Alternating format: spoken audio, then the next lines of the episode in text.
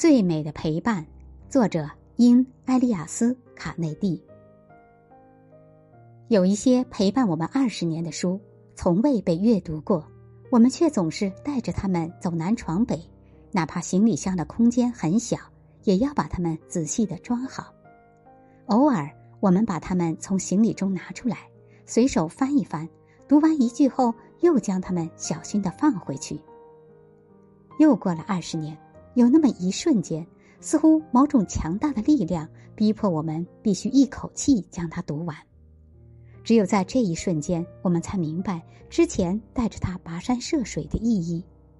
这本书必须陪伴我们一路披星戴月、风尘仆仆。如今，它终于到达目的地，揭开自己的面纱。这一刻，它照亮了之前那二十年的光阴和那段默默陪伴的岁月。如果没有这跨越几十年的沉默，他在开口的那一刻就不会如此有力。而有谁敢断定这本书里的东西始终一成不变？